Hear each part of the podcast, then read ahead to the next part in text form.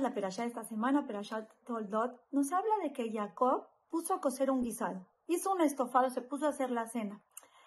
Pero ¿por qué él mismo, Jacob vino, se pudo hacer la cena si sabemos que Jacob tenía mucho dinero, tenía muchos empleados y valoraba mucho el tiempo? Su estudio de Torah era, era muy importante. ¿Por qué no puso a sus empleados a hacer la cena en ese momento y realmente lo hizo él? Escuchen esto, por favor, porque cuando él llegó ya era tarde y sus empleados estaban dormidos. Escuchen, obviamente él podía despertarlos, ellos tenían la obligación de atenderlo, pero él dijo, ¿sabes qué?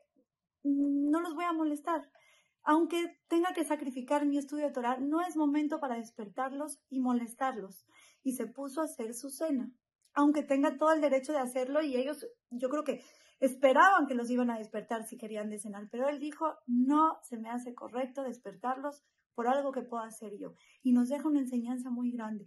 Muchas veces sí, tiene, la, persona tiene derecho a pedirle a los empleados, claro que tiene derecho a lo mejor a pedirle el favor a los hijos, a, a, quien sea, pero la persona tiene que de verdad ser sensible y saber si de verdad lo que está diciendo vale la pena la molestia que le están causando, porque no por tener el derecho de pedir quiere decir que ya no hacemos nosotros nada. En una ocasión, Rabbi el Salanter eh, fue invitado a una casa para Shabbat. Entonces, antes de que acepte, él preguntó, a ver, cuéntame un poquito de Shabbat.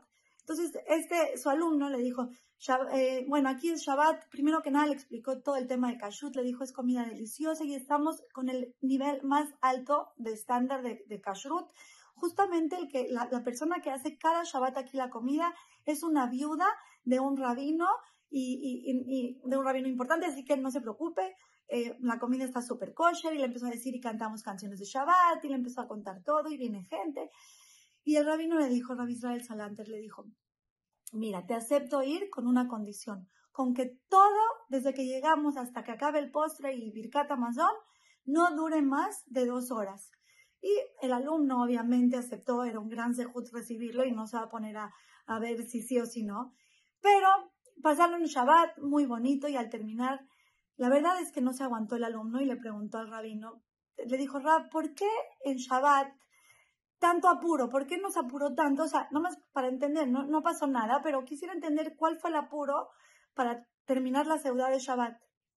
Y en ese momento, Rabbi Israel Salanter se volteó con la viuda y le dijo así, le dijo, discúlpeme por favor, yo sé que usted normalmente tiene breaks, tiene descansos entre cada vez que sirve algo de comida, o sea, sirve las botanas y ahí se sienta un ratito a descansar y después sirve la comida y también le toca un tiempo de descanso y luego sirve el postre le toca un tiempo de descanso. Me da pena, discúlpeme por favor que en esta ocasión le quité todos esos descansos y la hice que se apure.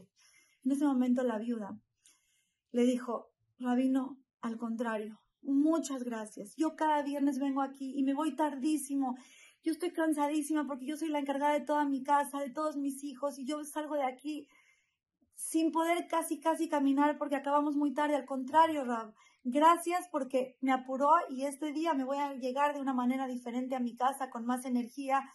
Muchas, muchas gracias.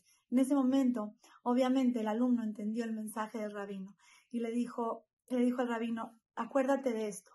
Tú puedes pasar muy bonito Shabbat y hacer tus cosas, pero no a a, o sea, no, no encima, no pisando a otra persona. Es muy importante que tengamos esto en nuestra vida, estos valores de ver cómo Jacob vino, siendo a él tan importante, con mucho dinero, decidió en ese momento no voy a despertar a mis empleados, yo lo puedo hacer, lo voy a hacer. Tener ese balance en nuestra vida de entender que hay cosas que aunque tengamos derecho de pedirlas, nos corresponde a nosotros hacerlo por, por ser personas humanas, por usar ese, ese, ese, esa sensibilidad de entender qué pasaría si nosotros fuéramos la otra persona.